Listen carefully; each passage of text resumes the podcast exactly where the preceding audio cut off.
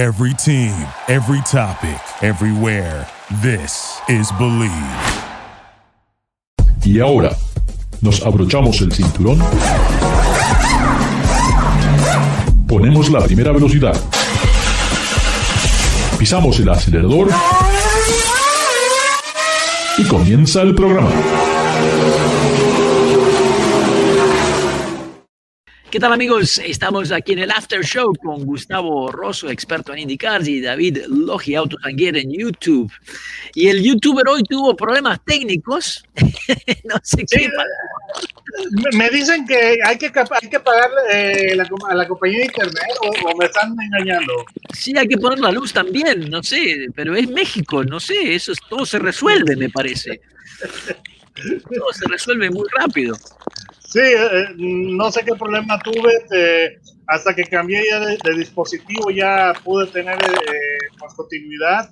Estaba desde mi teléfono celular, no sé qué sucedió, sinceramente, una disculpa. No hay problema, no hay problema. Ahora cuéntanos, estabas, comenzamos el programa con algunas noticias de lo que estabas hablando y bueno, se cortó y ya no, no, no te escuchamos más. pero cuéntanos, a ver, ¿qué, ¿qué, te llamó la atención esta semana?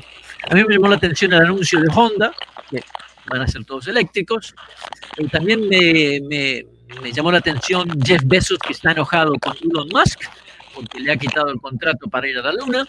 Y sabemos que Toyota y Hyundai ya están haciendo los camiones ¿eh? que van a estar circulando por la Luna. Yo creo, a, mí, eh, hablando de cosas más de esta tierra, me llama la atención el anuncio de Honda, que es muy audaz, porque pues están diciendo que para el 2040, estamos hablando de 19 años, ellos ya tienen que haber eh, abandonado la motorización, la dependencia del petróleo. Entonces ya ellos están apostando a lo que son autos eléctricos, pero lo interesante de Honda es que también ellos están apostando a lo que son las celdas de combustible, que yo en lo personal considero que esa ya será la solución más a largo plazo de pues, para tener una experiencia similar a la, que tienes eh, actualmente como automovilista en el cual no tienes que pasarte eh, mucho tiempo eh, con la recarga de baterías. Entonces Honda está apostando a electricidad pero también a celdas de combustible. ¿verdad? no solamente a, a, autos con batería como lo están haciendo otras marcas como Tesla. Yo considero sinceramente que la, solución va a ser eh, el hidrógeno, pero habrá que tener... David, yo te digo, yo, David, yo soy un partidario al hidrógeno, eh, porque lo veo como que tiene, no sé, me parece más sensatez en cierta manera. Eh, tenemos el motor eléctrico, pero la generación de esa electricidad viene por el motor de celdas, el hidrógeno es me parece mucho, me parece que es mucho más simple de obtener que generar electricidad. Eh, funciona, no es nada nuevo otra vez, es, igual que el auto eléctrico, todo esto no es nada nuevo. Eh, creo que tiene ventajas y me gustaría que más empresas se, pusieran de ese lado. El problema que están teniendo los, los, autos eléctricos actualmente para que sean viables, para que tú puedas utilizarlo eh, pues para ir de costa a costa, es, es, es la celda de combustible y yo creo que también eventualmente van a haber camiones o lo que son los, los, eh, big rigs de celda, de combustible. Entonces, actualmente tú quieres, eh, tú vas en un automóvil con celda de, digo, con batería eléctrica, como un Tesla, y aún con los superchargers, para hacer, para hacer eh, tu trayecto, tienes que tener muchas interrupciones que son muy tardadas lo que permitirá la celda de combustible cuando simplemente es que, que, tú llegues a una estación y no sé, en 5 o 10 minutos ya te reabastezcan tu tanque de hidrógeno por completo y puedas eh, continuar tu viaje, que es este, de una manera similar a lo que están haciendo los autos actuales. y además, además, David, que ya tenemos la infraestructura, porque las mismas estaciones que utilizamos hoy, ¿ah? De alguna manera tendrían espacio para, poner, reemplazar tal vez un tanque de, combustible por un tanque de hidrógeno. Entonces ya tendríamos esa infraestructura armada. Buen punto, muy buen punto, Ricardo. es muy cierto. No lo había pensado. Tienes mucha razón. Claro, no tenemos que estar haciendo estaciones nuevas, solamente tendríamos que sacar un tanque de combustible y, poner un tanque de hidrógeno. Exactamente, entonces eso es lo que se me hace muy atractivo de la, del, la, eh, del, plan que tiene Honda, que Honda no solamente está eh, invirtiendo en baterías que usan muchos metales preciosos. Ahora, en la estrategia de Honda para corto plazo es tener autos eh, eléctricos de batería que son desarrollados en conjunto con GM. Creo que para el 2024 van a tener dos vehículos nuevos y van a utilizar las baterías eh, Ultium de GM. Entonces, eso es la, la, solución que están teniendo a corto plazo y ellos más adelante van a, van, a tener lo, que son celdas de combustible. Entonces, yo creo que es, un plan eh, bastante interesante, bastante sensato. Me gusta el enfoque de que tiene Honda en, en, la celda de combustible, no nada más baterías. Y sabemos que Toyota ya ha invertido muchísimo con esto, incluso ya aquí en el puerto de Long Beach eh, estaban una, flota de camiones eh, eh, funcionando, han estado funcionando en los últimos tres o cuatro años con celda de hidrógeno. sabemos que Hyundai también tiene una flota de camiones con celda de hidrógeno que se los han enviado a Europa. Y además me llama la atención porque en este momento, mientras estamos hablando, miro, el Departamento de Energía ¿ah? de Estados Unidos tiene una página dedicada dice energía, efficiency and renewable e, e, energy, o sea, una página dedicada a la eficiencia y a la energía renovable sería, pero que tiene que, todo está hablando solamente de, de las celdas de hidrógeno. O sea que hasta el gobierno de Estados Unidos sabe que esto es algo muy positivo, que es algo viable, pero ¿por qué no se habla de ello? Solamente estamos hablando de autos eléctricos, autos EV, EV que necesitan electricidad no sé. Y, estos deadlines que nos están imponiendo a solamente 10, 15 años, yo creo que la única manera es con incentivos. Y para mí, cuando hablamos de incentivos, es como que, ¿quién va a poner este dinero? El, que pague impuestos. O sea, quiere decir que todo se va a elevar, el costo se va a elevar para poder de alguna manera eh, subventar todas estas empresas que están recibiendo apoyo del gobierno. No sé, me, parece que hay muchos intereses, intereses creados que van más allá de lo que sería la concientización de cómo eliminar gases nocivos al medio ambiente de la población.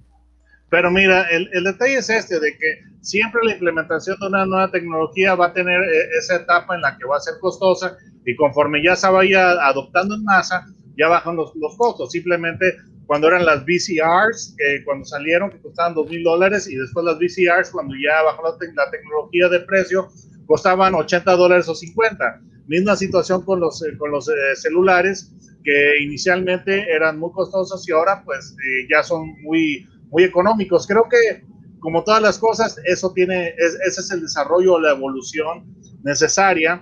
Y la realidad de las cosas es esta, de que yo me pongo a pensar, Actualmente estamos pensando en vehículos eléctricos que tienen baterías muy grandes, como Tesla, que tiene de 100 kilowatt hora, que son, que son battery packs tremendos. Una, un auto con celda de combustible yo creo va a tener una, una batería más pequeña.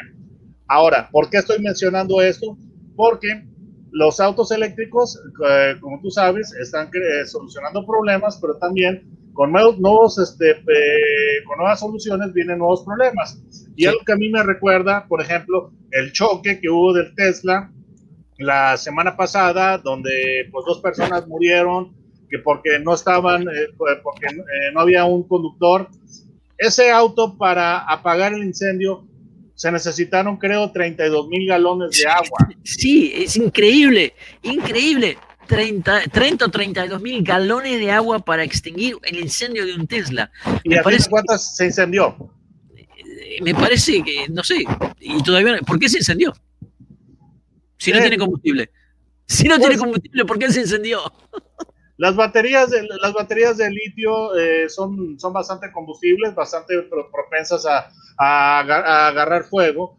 Entonces, ese, es el problema que yo veo de que tú tienes un auto eléctrico con una enorme batería que, sí, que en una colisión se puede incendiar y es algo que pues el auto va a quedar, se va a consumir por completo y puede consumir a sus, a sus ocupantes. Entonces, la celda de combustible yo creo que va a tener baterías más pequeñas. Ahora, hay un problema que se tiene que, resolver y creo que por otra parte, eh, creo que lo están eh, trabajando mejor y es que el, tanque de hidrógeno actualmente están utilizando Kevlar porque si se perfora puede dar una explosión muy fuerte. Entonces, son pequeños detalles técnicos que todavía se tienen que solucionar, pero yo le veo una interesante promesa mayor a lo que es el, el, auto con celda de combustible, que yo creo que se avanzará lo que es la tecnología de almacenaje de hidrógeno en el, en el automóvil, también para hacerlo menos eh, peligroso. Entonces, eh, pero me, me, me, interesa, me parece muy interesante eh, lo que está haciendo Honda y además Toyota y Hyundai son compañías que también están invirtiendo mucho en celda de combustible. Sí, y recordemos que BMW y Mercedes-Benz habían invertido mucho hace años atrás y lo hicieron hasta el momento donde dejaron de, tener soporte por los gobiernos, ya sea el, gobierno alemán y el gobierno de Estados Unidos. Pero hasta ese momento recuerdo que estaba el BM, que era una clase 7, ¿eh? en un sedán muy grande con celdas de hidrógeno eh, que ya estaba listo para salir a la producción. O sea que otra vez no tenemos nada que es nuevo, eh, ya hay muchas cosas probadas, pero creo que la infraestructura sería mucho más simple, los costos menores y espero que prestemos atención a esto porque creo que, no sé, es como que le veo más futuro, menos, más simple, me parece mucho más simple que, el tratar de que todos nos convertamos en, en adoptar este auto eléctrico sin pensar en la generación de electricidad. Y te digo, y el problema también de las baterías, de, las baterías que, que, son tan grandes, es que requieren muchos metales preciosos y pues no son, eh, no, no, son eternos eh, o lo que es el suministro de estos eh, metales preciosos. Entonces va a haber que pues tener una industria de reciclaje, todo ese tipo de cosas, ¿no? Entonces, eh, a mí en lo personal me parece una, una tecnología muy interesante lo que es eh, la, celda de combustible, porque pues yo creo que va a ser la, la evolución de la experiencia que tenemos actualmente de lo, lo, que son los automovilistas, de llegar a una estación, llenar el tanque y continuar eh, con tu camino, y, esto en una manera rápida, relativamente.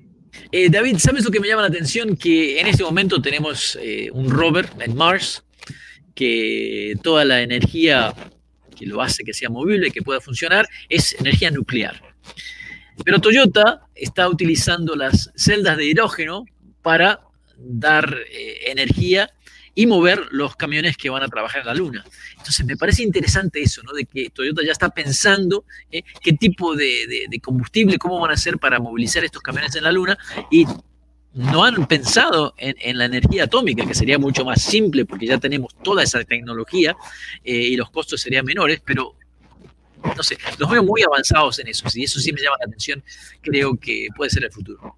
Hay un detalle, Ricardo, y, eh, que, tienes que considerar, que todo lo que es nuclear o todo lo que es atómico, ya tienes eh, que tener mayor autorización de parte de los gobiernos y mayor, no vas a tener tanta autonomía porque vas, tienes que tener al gobierno mirando sobre tu hombro, porque también este, hay, mucha, hay mucho potencial para pues, lo que es terrorismo.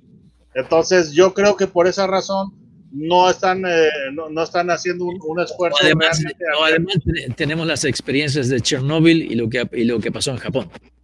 Sí, exacto, y más que nada que con una, una, con una pequeña cantidad de material eh, radiactivo, uranio, qué sé yo, puedes hacer una bomba. Entonces yo creo que los gobiernos eh, serían muy cuidadosos y muy estrictos con respecto a lo que es eh, el uso de energía nuclear en, automóviles. Y más que nada, ahí vas a tener lo que es eh, el gobierno de los Estados Unidos y posiblemente el de Rusia en conflicto directo Sí. Y este, pues, además, sí, sí, y además quería mencionar que también que estamos hablando de, marcas conocidas, pero en China eh, las celdas de hidrógeno también ya están funcionando e incluso eh, la compañía Great Wall Motors, que es uno de los fabricantes más grandes en China, eh, ellos también acaban de poner 305 millones de dólares en otro proyecto más de celdas de hidrógeno.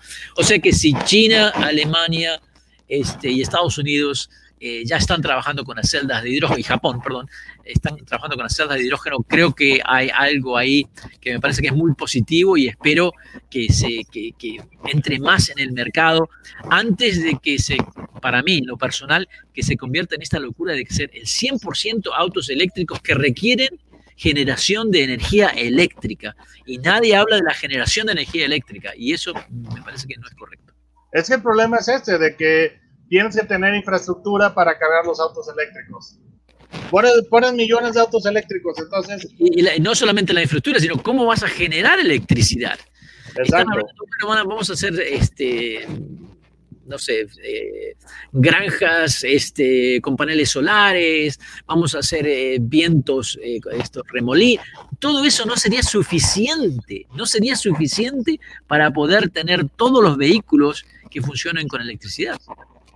Y luego, imagínate una transición fuerte a lo que son los autos eléctricos, pero sin el upgrade de la infraestructura. Imagínate lo que pasó en, en febrero este, en Texas, pero agregándole que los autos son eléctricos. Sí, sí, sí, sí, sí, sí. Se acaba todo. Sí, sí, sí. Es, es, un momento histórico, un momento histórico. Amigos, estamos con David Logis, Autos and Gear, youtuber Autos and Gear, y Ricardo Garage Latino. Pueden creer, ya se nos pasó la hora, David. Increíble cómo se pasa todo esto. A pesar de que tuvimos algunos problemas técnicos, pudiste regresar con tus bigotes y ya más calmado, sin tener los pelos de punta. Eh, Sí, una disculpa por las fallas técnicas, no sé qué sucedió, ya cambié de dispositivo, entonces ya con eso ya tenemos una señal estable, pero una sincera disculpa por... por no, este... estamos bromeando, estamos bromeando, no, nada de que disculparse. Muchísimas gracias por estar con nosotros. Entonces, ¿será la semana próxima, David? ¿Nos encontramos otra vez?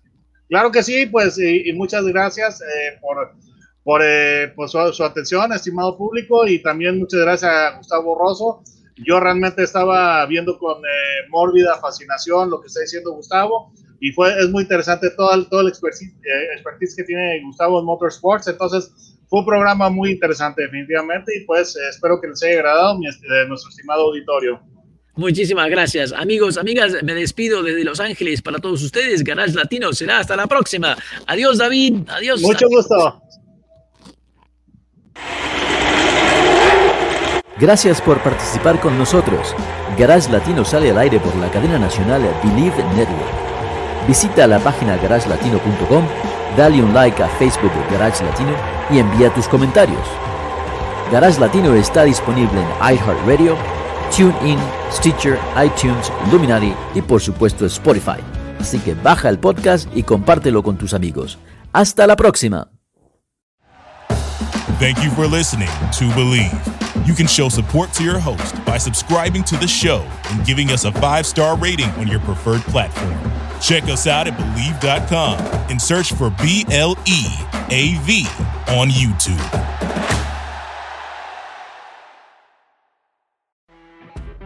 You know, when you're listening to a true crime story that has an unbelievable plot twist that makes you stop in your tracks? That's what our podcast, People Are the Worst, brings you with each episode. I'm Rachel. And I'm Rebecca. We're identical twins who love true crime cases that make you say, didn't see that coming, and we hate the people responsible for them. Listen to People Are the Worst now on Apple, Spotify, or wherever you get your podcasts.